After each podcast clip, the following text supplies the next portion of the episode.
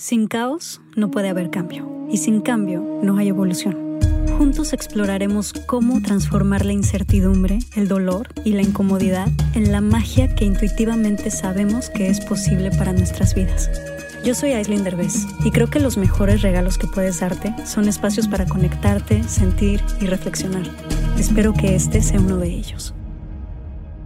Oigan, pues estamos aquí con Ivonne. Vamos a hablar un poquito de la conexión sagrada con la naturaleza, que me parece un tema bien padre, porque pues Ivonne no solamente da consultas con animales para comunicarte con tus mascotas, sino que también da consultas personales, también da talleres en los que nos enseña a comunicarnos con la naturaleza, porque no solamente se comunica con animales, sino que con todo lo que está vivo e incluso con reinos como mineral, em, con el agua, con las montañas, con todo tipo de, seres, ¿no? Que habitan en la Tierra. Entonces, esto para mucha gente va a ser una locura, han de decir que estamos bien locas y piradas.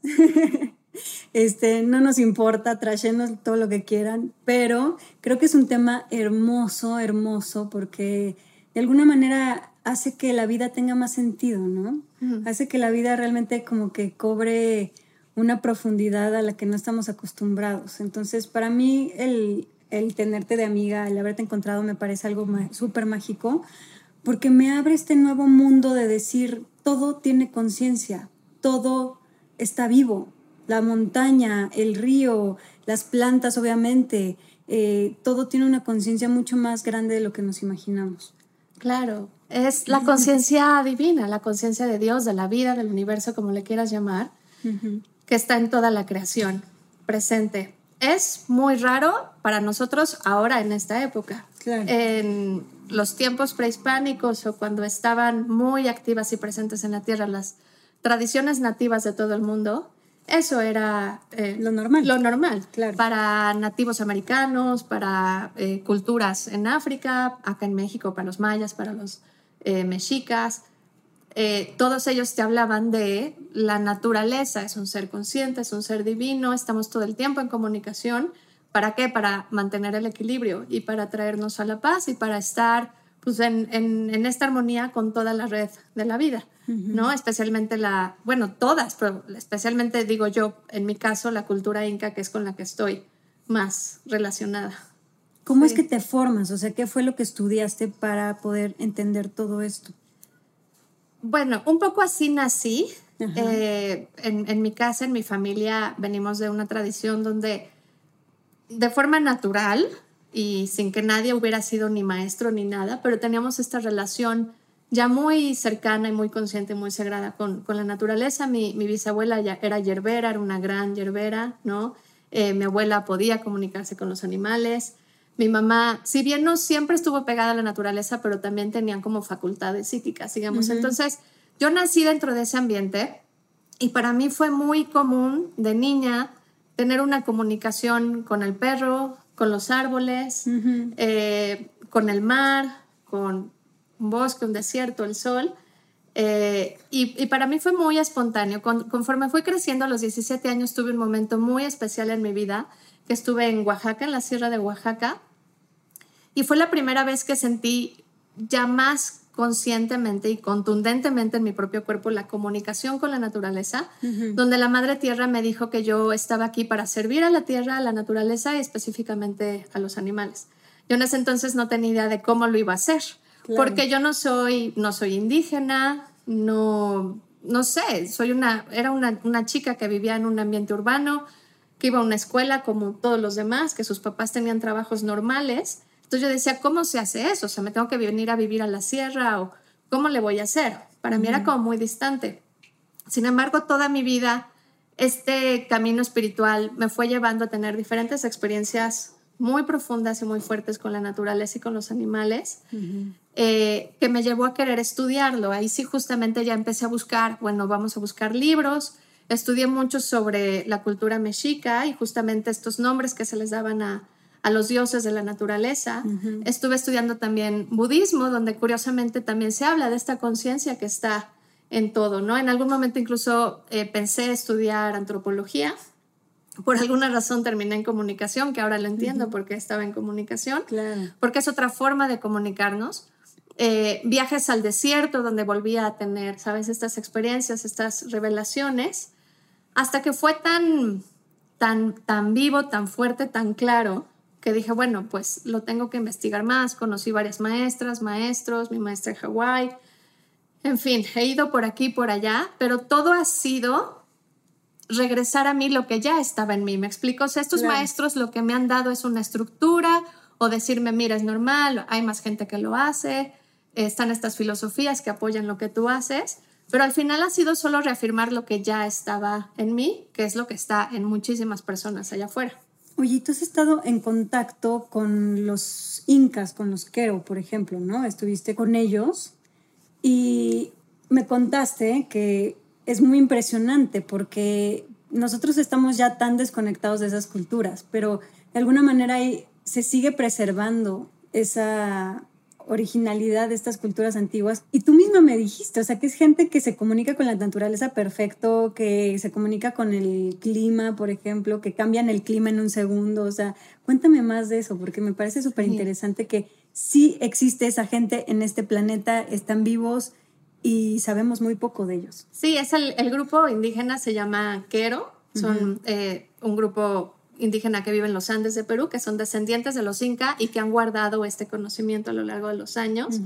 Son mis maestros. Entonces, digamos que es como la gente que ha resguardado este conocimiento original de la Tierra durante 500 años de resistencia y que hoy eh, abren ese conocimiento para gente, digamos, civilizada eh, como nosotros, gente, gente urbana, gente que vive en edificios y que dices, sin embargo, yo sí quiero experimentar cómo es entrar en una conexión consciente y sagrada y de meditación con un volcán, porque lo siento, porque siento esa necesidad. Y esta gente vive, obviamente, como si te dijera que en este mismo planeta, pero en otro planeta. ¿Me explico? su realidad, su realidad es completamente distinta a la nuestra. Ellos todo el tiempo están en comunicación con su río, con su montaña, saben qué onda con las cosechas, ¿no? Porque depende de eso, que tengan buenas cosechas. Eh, toda su salud, su, salud no solo física, sino psicológica, emocional, también la regulan con esta conexión sagrada con la naturaleza. En fin, llevan una vida tan armoniosa y tan perfecta que es muy parecido al equilibrio que logran mantener los animales, pero en humano, ¿sabes? Entonces, para eso, eso para mí es, aunque es el pasado, es el futuro. ¿Sabes? Es la única forma de estar en la tierra realmente en, en, paz y en amor y en respeto con todo lo que es. Claro. ¿Tú por qué crees que nos hemos perdido tanto a un nivel de ya no creer que todos estos elementos tienen conciencia y están vivos?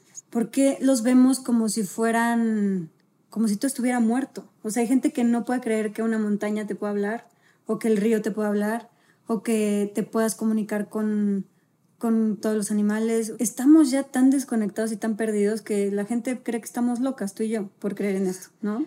O sea, y cuando en realidad tú y yo pensamos que los que están locos son los demás, que, no, que no pueden creer que la montaña sí habla, que el árbol sí habla, que todo, todo tiene comunicación. Para mí ya es algo súper normal, pero claro que seguramente la gente va a decir de que es esta locura. Claro, creo que ha habido una desconexión sistemática a lo largo de siglos. No te puedo decir aquí en este momento se hizo esa división. Creo que ha habido varios eventos a lo largo de la historia de la humanidad que nos han ido desconectando. Eh, y creo que para mí no es tan importante el por qué nos desconectamos o que no todo el mundo pueda comunicarse con una montaña, pero sí creo que la consecuencia más grave de eso para mí es que empezamos a perder el respeto con esa naturaleza. Y empezamos a sentir que no dependemos de ella o que nuestro bienestar no depende de que ella esté bien y quisimos empezar a controlarla y a someterla. Entonces te voy a decir, eh, por ejemplo, los humanos cuando en algún momento éramos nómadas, cazadores, recolectores, pues teníamos mucho miedo de qué voy a comer mañana y estoy a expensas del clima, de otros animales. Entonces empezamos a tratar de hacer estas cosas que nos mantuvieran a salvo, pero empezó a haber una separación. Con la agricultura, por ejemplo, fue como, ok, yo me puedo asegurar el sustento mío y de mi familia, empezando a controlar cómo crecen ciertos vegetales y leguminosas y frutas para asegurarme un alimento. Y puedo empezar a esclavizar ciertos animales también para asegurarme que tengo proteína animal, ¿no? Entonces ya desde ahí hubo un querer controlar, querer someter, pero yo sí creo que viene desde el miedo, ¿no? El miedo. Eh, y hace poco estaba hablando El miedo con- a la muerte, ¿no? El crees? miedo a la muerte. El miedo a la muerte. Y hace poco estaba hablando con otra mujer que también decía, creo que también es el miedo a lo desconocido. Eh, y ella hablaba de cómo los humanos, cuando no teníamos ciencia, entonces creíamos que el rayo era un dios, ¿no? Y se crearon estos mitos, tanto los mitos griegos como los mexicas, de quién es el rayo, y que si es Thor, y que si aquí le decimos este Tlaloc, ¿no? Y es una forma de decir, ay, qué tontitos eran, ¿no? Que creían que el rayo era un dios. Y creo que ahora estamos en un extremo donde vemos que el rayo es simplemente un cambio de cargas electromagnéticas, un choque de diferentes temperaturas, que sí, sí es eso. Y si una montaña o un volcán es el resultado de movimientos tectónicos y es un montón de diferentes minerales apilados, Exacto. Sí, sí es eso, pero también hay un espíritu consciente ahí. También es como si yo te dijera, yo no puedo decir que yo nada más soy huesos y nada más soy carne, sino que también hay un espíritu que me habita. Exactamente. que es lo que Entonces- te da vida. Es lo mismo que está allá afuera, sí. Exactamente. Ajá. ¿Y, qué opinas de este pánico a la incertidumbre y de este miedo a la muerte que nos ha... eh, Yo creo que sí, esa es la principal razón por la que nos hemos desconectado tanto, ¿no? En este afán de querer controlar todo y de querer som- someter todo, lo que está en el fondo es precisamente el miedo a la muerte y cómo no estamos de alguna manera conectados con esta pues incertidumbre y también con esta onda de que la vida es eso, la vida es vida y muerte y los animales están tan conectados al proceso vida-muerte y no le tienen miedo. ¿Estás de acuerdo? Sí, totalmente. Es que lo que yo digo siempre es, curiosamente, tratando de escapar de la muerte, generamos más muerte. Exacto. Sí, a ver, no vivimos, vivimos, ¿no? Este, nuestra expectativa de vida es obviamente mucho más larga que la de un neandertal o un cromañón, ¿no? Ahora podemos vivir 90, 100 años y sí vives más seguro en un edificio que en una cueva, ¿no? Pero si te sales del planeta a gran escala, lo que ves es que hemos generado muchísima muerte y muchísima destrucción, no solo para nosotros, sino para un montón de especies y contaminación y tal, otros efectos nocivos que también llevan a la muerte, por ese primer miedo a morirme A morir. casada o porque me cayó un rayo, muerta de hambre o congelada, ¿no? Exacto. Entonces, de la muerte no hemos podido escapar, solo hemos generado más muerte. Por eso para mí es tan increíble conocer a estos maestros, los que he conocido en Oaxaca, los que he conocido en Perú, en Hawái, que de alguna manera regresan a esta conexión sagrada y los puedes ver que viven de forma orgánica, sí tienen que comer, bueno, y cuando no tienen que comer, tienen como cierta filosofía de cómo lo voy a enfrentar, cómo voy a enfrentar la muerte, cómo voy a enfrentar un nacimiento, cómo voy a enfrentar todos los sucesos que puede haber en la vida humana desde otro nivel de conciencia, con mucha valentía, porque nunca acaba de ver pues eventos traumáticos en la vida de ningún ser humano, nadie estamos exentos, No. pero sí les da otra filosofía que los sostiene, digamos. Exacto. Y, por ejemplo, tú nos platicabas que te comunicabas con animales a través de su campo energético, de su burbuja energética, ¿no? Que es como esta aura energética que todos tenemos, que es parte de nuestra vida, donde se guarda mucha información de lo que somos, de nuestro pasado, de millones de cosas que nos conforman. ¿Cómo te comunicas tú, por ejemplo, con, con la naturaleza, con los elementos, con las montañas, con el río, con el árbol? ¿Es lo mismo? ¿Está a través de la misma burbuja energética que todos tienen? Sí, en la cosmogonía inca se habla de una energía viva y consciente que está en todo, que eh, ellos le dan el nombre de Kausai. Este Kausai puede estar como energía más refinada o como energía más densa, ¿no? Pensemos en los gases y los sólidos. O sea, no hay bueno ni malo. no hay bueno ni malo, Es o más ligero o más denso. Exactamente. Entonces también puede haber alegría como energía más ligera, depresión o enojo como energía más densa, ¿no? Claro. Entonces, bueno, esas, esas diferencias de energía conforman el universo, pero está en todo. Entonces, si yo soy consciente de que mi campo electromagnético, que en el hinduismo se, se le llama aura, en este sistema inca se le conoce como pokpo, es un huevito, una burbuja energética que es la energía que me sostiene a mí y que está en contacto con la energía que sostiene a todo. Entonces todos tienen una burbuja, los perros, las montañas, los árboles, todo tiene una burbuja. Entonces lo que yo hago es primero armonizar mi propio campo electromagnético y después conectar con la burbuja de, de ese ser. Entonces, no sé si quieras, para que te quede más claro y le quede más claro a la gente, que hagamos un ejercicio donde experimenten cómo es entrar en contacto con tu burbuja energética. Sí, me encantaría. ¿Cómo lo hacemos? Pues solo es esto que te sientes, ¿no? Como, como si fuéramos a meditar, como sentados con la espalda derechita. También lo pueden hacer de pie si quieren. Entonces, eh, vamos a entrar un poquito en meditación. Vamos a sentir nuestro cuerpo. Vamos a poner atención en nuestra respiración. Inhalando, exhalando, sacando todo el aire. Y de hecho vamos a sacar con cada exhalación todo el ruido mental que tenemos, todas estas ideas de lo que acabamos de escuchar. Y vamos a inhalar para traer energía limpia, ligera, para estar claros, para estar presentes. Y ahora les voy a pedir que traten de sentir o imaginar o visualizar o intuir este campo energético que está alrededor de ustedes como si fuera una, una burbujita, un huevito energético que está alrededor de ti. Y simplemente con curiosidad, ve cómo se siente, ve qué sientes. No hay forma correcta o incorrecta de hacerlo, solo trata de hacerlo, ábrete, juega, Investiga como si fueras una niña o un niño y trata de descubrir ese campo electromagnético. Después de esto te vas a imaginar que se abre como si fuera un quemacocos o una ventana superior en esa burbuja. Y vas a imaginar que desde el cielo empieza a venir energía muy limpia, muy refinada, muy ligerita, que baja hacia ti. Si va de acuerdo con, contigo, con tus principios, puedes imaginarte que Dios te está mandando bendiciones o que te llega amor incondicional. Eso en lo que tú creas y que tú le pongas el nombre de energía refinada, lo vas a empezar a traer hacia ti y te vas a imaginar que toda esa energía limpia, refinada, de bendiciones, luminosa, empieza a entrar en todo tu campo electromagnético, en tu huevito, y empieza a iluminarlo justamente y a llenarlo de esa energía de bendiciones. Te vas a llenar, llenar, llenar, llenar, vas a permitir que venga toda esa luz sobre ti. Al mismo tiempo, vas a imaginar que en la parte inferior de tu burbuja, de tu campo electromagnético, hay una apertura que está debajo de tus pies.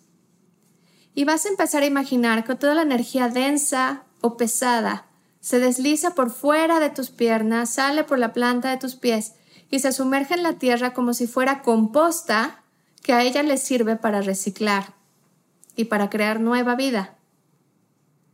Y nuevamente vas a hacer esto varias veces, traer mucha energía refinada del cielo hacia ti, te imaginas que eso baña todo tu campo electromagnético y puede venir lo que estés necesitando en este momento, paz, tranquilidad, claridad, bendiciones, salud, toda esa energía refinada sabe lo que estás necesitando y lo que está necesitando tu campo.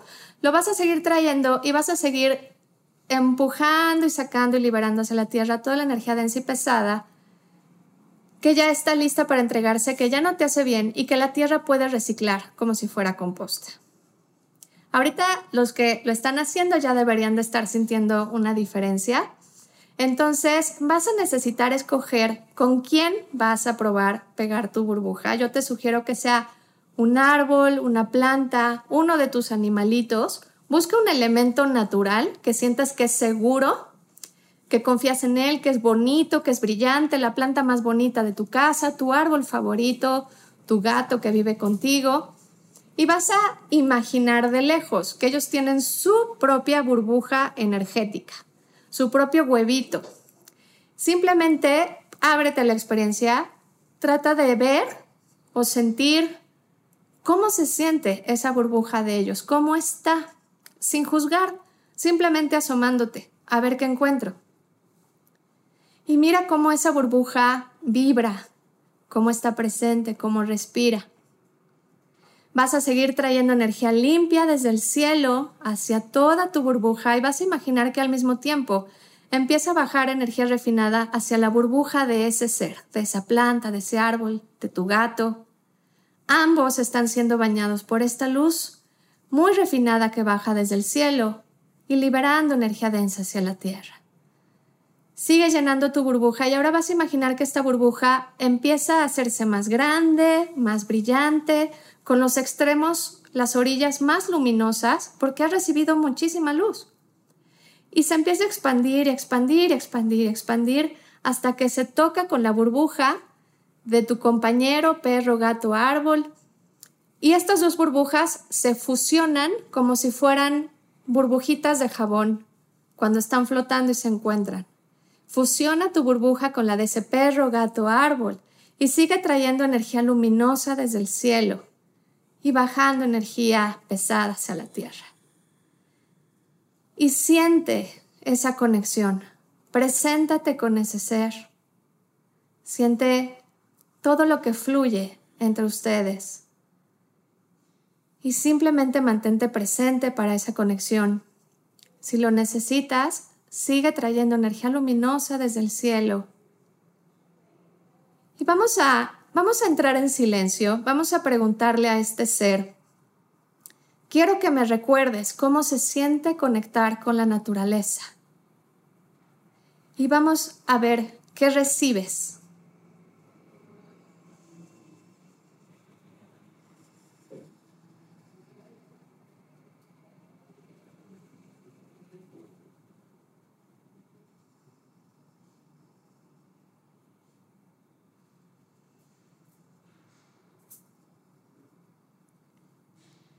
Ok. Y vuelve a traer más luz que viene desde el cielo. Agradecele profundamente a este ser. Y vas a empezar a imaginar que tu burbuja, que está unida a la burbuja de este ser, empieza a retraerse hasta que vuelve a tomar su individualidad, su propio tamaño alrededor de ti, despegada de la burbuja de ese ser. Si lo necesitas, puedes darte otra enjuagadita de energía limpia desde el cielo, sacar energía densa. Te puedes quedar todo el tiempo que tú quieras acá hasta que te sientas lista y abres tus ojos. Me quiero quedar ahí. sí, eso es lo que pasa. Y lo bonito es que ese es el estado en el que está toda la naturaleza. La naturaleza está en esa paz, en esa tranquilidad, en esa sabiduría entonces, cuando conectamos con ella, volvemos a nuestro estado original. O sea, el humano debería de estar en este estado de paz todo el tiempo. Sí.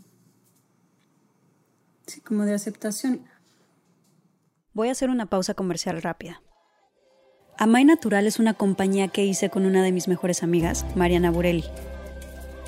En Amay Natural creamos productos 100% naturales y sustentables como shampoo, acondicionador y crema. Todo en barra. También tenemos otros productos deliciosos como nuestra línea para bebés. Todo lo que hacemos es libre de sulfatos, parabenos, sintéticos, aceite de palma, silicona, fragancias químicas, empaques de plástico y por supuesto libre de crueldad animal. Están disponibles en amai.mx, en Amazon y en sephora.com.mx. Checa el Instagram de Amai Natural o la página web amai.mx para más información. Creo que lo que más me gusta de esto, o sea, de esta técnica, es que dejamos de, de juzgar lo bueno y lo malo, porque estamos tan acostumbrados en la humanidad a, a juzgar como las cosas buenas y las cosas malas, y entonces querer evadir lo malo sin darnos cuenta que finalmente no es que haya bueno ni malo, simplemente como tú decías, hay ligero, hay energía ligera y hay, energía densa. Y todo ayuda a todo. O sea, creo que algo que, me, que una vez me dijiste que me encantó es que somos los únicos seres en el planeta que de alguna manera no sabemos cómo equilibrar la energía densa con la energía ligera y entonces nos sobrecargamos de la energía densa sin, sin saber cómo, cómo liberarla. Por ejemplo, estamos tan acostumbrados a ver a los perros que si se pelean con otro perro o si tienen un mal día, igual que los patos, ustedes observen cómo están, están enojados, están estresados y se sacuden, ¿no? Como que, y eso es como una sacudida de energía precisamente densa que sueltan, ¿no? Como que ellos tienen sus propias maneras de cómo equilibrarse y no juzgan la energía densa, ni tampoco la están evitando, ni tampoco la cargan encima, ¿no? Más que los que están muy humanizados, que se empiezan a humanizar y que ya se la empiezan a acumular. Pero creo que somos los únicos seres que acumulamos esa energía densa. Y me gustaría que hablaras de cómo la naturaleza, la energía densa, la utiliza como alimento, la utiliza como composta para poderla transformar y transmutar nuevamente en esta energía ligera. Entonces se convierte como en esta relación, si nosotros aprendemos a hacer esto que tú haces en tus meditaciones, eh, podremos realmente encontrar este equilibrio de cómo soltar toda esa densidad que acumulamos. Sí, es, digamos que esto parte de un principio muy básico de cómo la vida, cómo la tierra mantiene la vida y mantiene en equilibrio. Entonces, si partimos del principio de que la energía no se crea ni se destruye, entonces solo hay cierta cantidad de energía disponible. Y si yo soy un cuerpo vivo, como es la tierra, que tengo energía ligera y densa, yo voy a tener que saber cómo administrar y circular y armonizar mi energía y digerirla para estar sana, ¿no? Entonces, es un principio de contención de la vida, de mantenimiento de la vida, ¿no? Y mucho de lo que yo hago en, mis consultas, en mis terapias y también en mis cursos es, te voy a enseñar cómo eh, los Inca recordaron o aprendieron de la naturaleza, cómo podemos estar moviendo nuestra energía justo para regresar a una salud y un balance, primero con nosotros y luego con nuestro entorno, porque también lo contaminamos con nuestra energía densa excesiva, ¿no? Pero algo que me parece muy bonito, que, es como muy práctico, es, por ejemplo, energía densa, estamos hablando de nuestras emociones negativas, nuestros enojos, nuestros miedos, nuestras inseguridades. Eso, eso acumula, es un acumule de energía negativa que nosotros decimos negativa, que en realidad es energía densa, ¿no? Que obviamente nuestro cuerpo no está diseñado para estar acumulando tanta energía densa, ¿no? Pero si la soltamos conscientemente, simplemente con la intención de estar soltando esa energía densa y entregársela a la naturaleza, casi casi como, es como una metáfora de cuando hacemos popó, ¿no?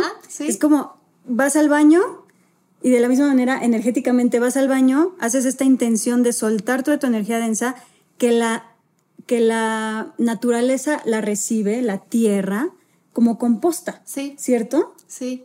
Eh, y esta composta a la naturaleza le funciona, o sea, es alimento, no es, no es como que ella está diciendo, me estás entregando toda tu basura, qué poca madre, sino que al revés, o sea, está recibiendo esto y le gusta, ¿cierto? Sí, es una energía que es energía y que se puede, des, digamos, eh, eh, descondensar y procesar y volverse a utilizar. Exacto. Eh, me encanta que Aislinn ya fue al curso y lo entendió muy bien, porque lo está describiendo muy bien, pero sí, em, digamos que las distintas energías tienen su distinto orden en la Tierra. Entonces, otra vez, el mismo ejemplo. Si yo tengo un globo con helio y tengo un pedazo de plomo y lo suelto, cada uno se va a ir a su lugar.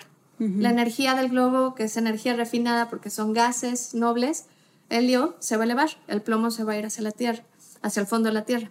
Entonces, eh, digamos que esta técnica se trata de poner las energías en su lugar. Las energías densas hacen mucho bien en el, en el centro de la Tierra. Un ejemplo es una mandarina. Si yo me como una mandarina, le voy a quitar la cáscara, yo me voy a comer, digamos, los gajitos y tomo el jugo que está cargado de nutrientes, que está cargado de vitamina C.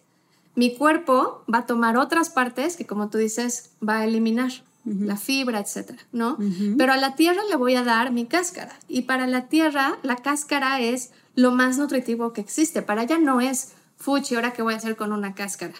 ¿Y ahora qué hago con esto? Para ella es como, mira, algo que puedo descomponer para que después de esto se alimente el pasto, los árboles, lo que sea que crezca en ese lugar, ¿no? Entonces, eh, este tema de las emociones, cuando ya se trata de una emoción, cuando es depresión, cuando es enojo, cuando es celos, envidia, lo que todos sentimos y todos recibimos, digamos que no es conducente a que estemos en paz o en armonía, aunque esas emociones también tienen su validez, ¿no? Y también no son útiles en cierta medida.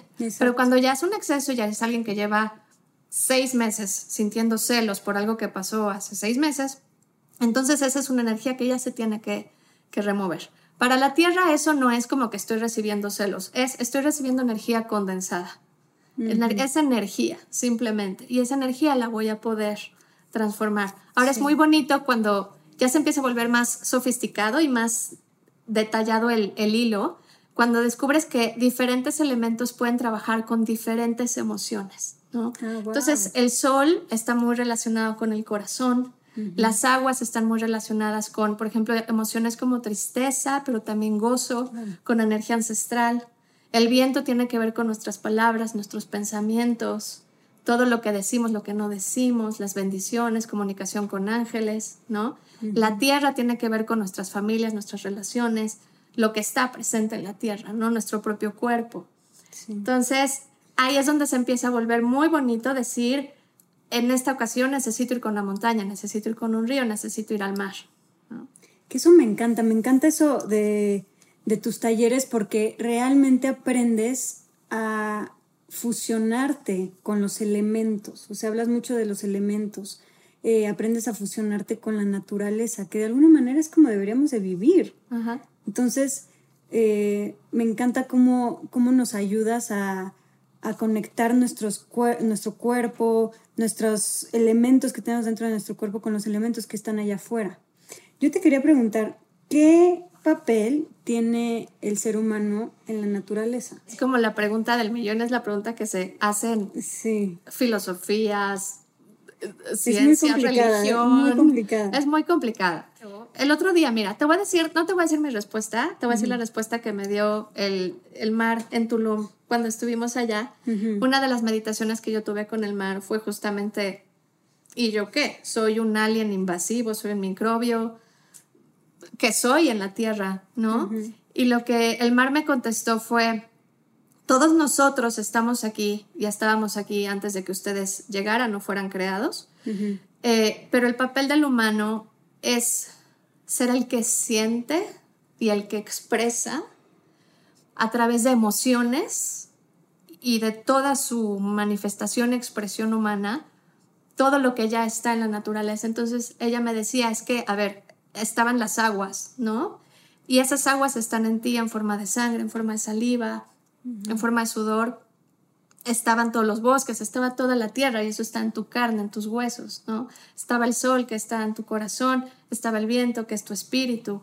Entonces es como si toda la naturaleza nos hubiera creado a su imagen y semejanza con una conciencia de autorreflexión, de poder vernos a nosotros mismos, poder ver a la naturaleza, pero aparte experimentar emociones muy intensas y poder expresarlas en muchas manifestaciones, desde el arte hasta la guerra, hasta la religión. Entonces, el mar me dijo, eres la gran sentidora. Tu papel es sentir. Que claro, que otros animales también sienten, pero la forma en la que los humanos lo podemos expresar y convertir en otra cosa, creo que sí nos hace especiales y nos hace como este ser que refleja de vuelta a la naturaleza. Pero creo que justamente por eso tiene que ser desde una devoción y desde una gratitud y no desde la soberbia. De, ah, yo soy el ser que tiene esta conciencia y los demás no. Y entonces exploto la naturaleza, ¿no? Sino desde un lugar de, ah, wow, gracias por darme esto. Eso está increíble porque justo a través de, de justo de la naturaleza es la única manera, o bueno, me parece que es de las maneras más profundas de conocernos a nosotros mismos, ¿no? Ajá. ¿Tú sí crees que la naturaleza nos enseña a conocernos a nosotros mismos? Totalmente. Te recuerda quién eres, te recuerda que eres amada, te recuerda que tienes un lugar, te devuelve la autoestima, no sé qué palabra ponerle, pero te devuelve tu idea o tu sensación clara de que eres valioso, de que eres importante, de que eres divino. Y de ahí parte todo lo demás. Una cosa que me llama mucho la atención en esta época, y digo, creo que es parte de la humanidad y del, la huella de la humanidad, creo que hay una huella de mucho dolor. Creo que muchísima gente en estos momentos está deprimida, eh, siente mucho dolor, siente mucha angustia, siente mucha ansiedad. Eh, y creo que parte de ese dolor tiene que ver con una huella muy profunda, básica de la humanidad, que es de desconexión, ¿no? De sentir que no pertenecemos, de sentir que algo se desconectó, de sentirnos separados de todo lo que existe.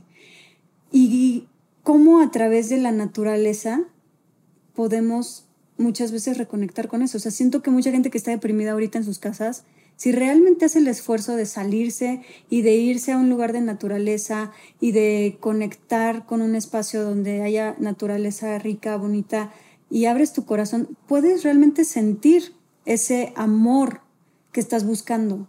Porque muchas veces lo buscamos en relaciones tóxicas o en cosas, o, le hablamos al que está al lado que nos hace sentir todavía peor, ¿no? pero ¿cómo puedes reconectar con ese amor de papá, mamá, de conexión, de si pertenezco con la naturaleza? Es que ahí es donde yo le pongo el nombre de sagrado, ¿no? Porque es para mí la forma de regresar a esa energía perfecta, armónica que creó la vida, así bonita, hermosa, perfecta, que así como con esa belleza que creó la montaña o el paisaje más hermoso que te puedas imaginar, con esa perfección fuiste creada tú solo que sí se nos olvida. Entonces, mucha gente que incluso no tiene conciencia de esto, es muy natural decir, me quiero una playa, me quiero un bosque, me quiero ir al campo. Y ni siquiera tienen que hacer una meditación ni nada, digo, si lo hacen, pues mejor, ¿no? Pero es muy instintivo alguien que dice, estoy pasando por algo súper difícil, o llevo dos años sin tomar vacaciones, estoy estresado, triste, cansado, lo que tú describes, me quiero ir a la playa, ¿no? pasan varias cosas. Ahí en la playa, por estar en la naturaleza, esa naturaleza solita va a empezar a tomar y sacar de ti, de tu campo, de tu burbuja, energía densa y pesada. Ya eso solito, al día, dos días a la semana, te vas a sentir mejor porque estás ahí. Pero si entras en o Sea, la, naturaleza te equilibra. Sí. Sin que tú hagas nada. Sin que tú hagas nada, porque la naturaleza necesita equilibrarse a sí misma.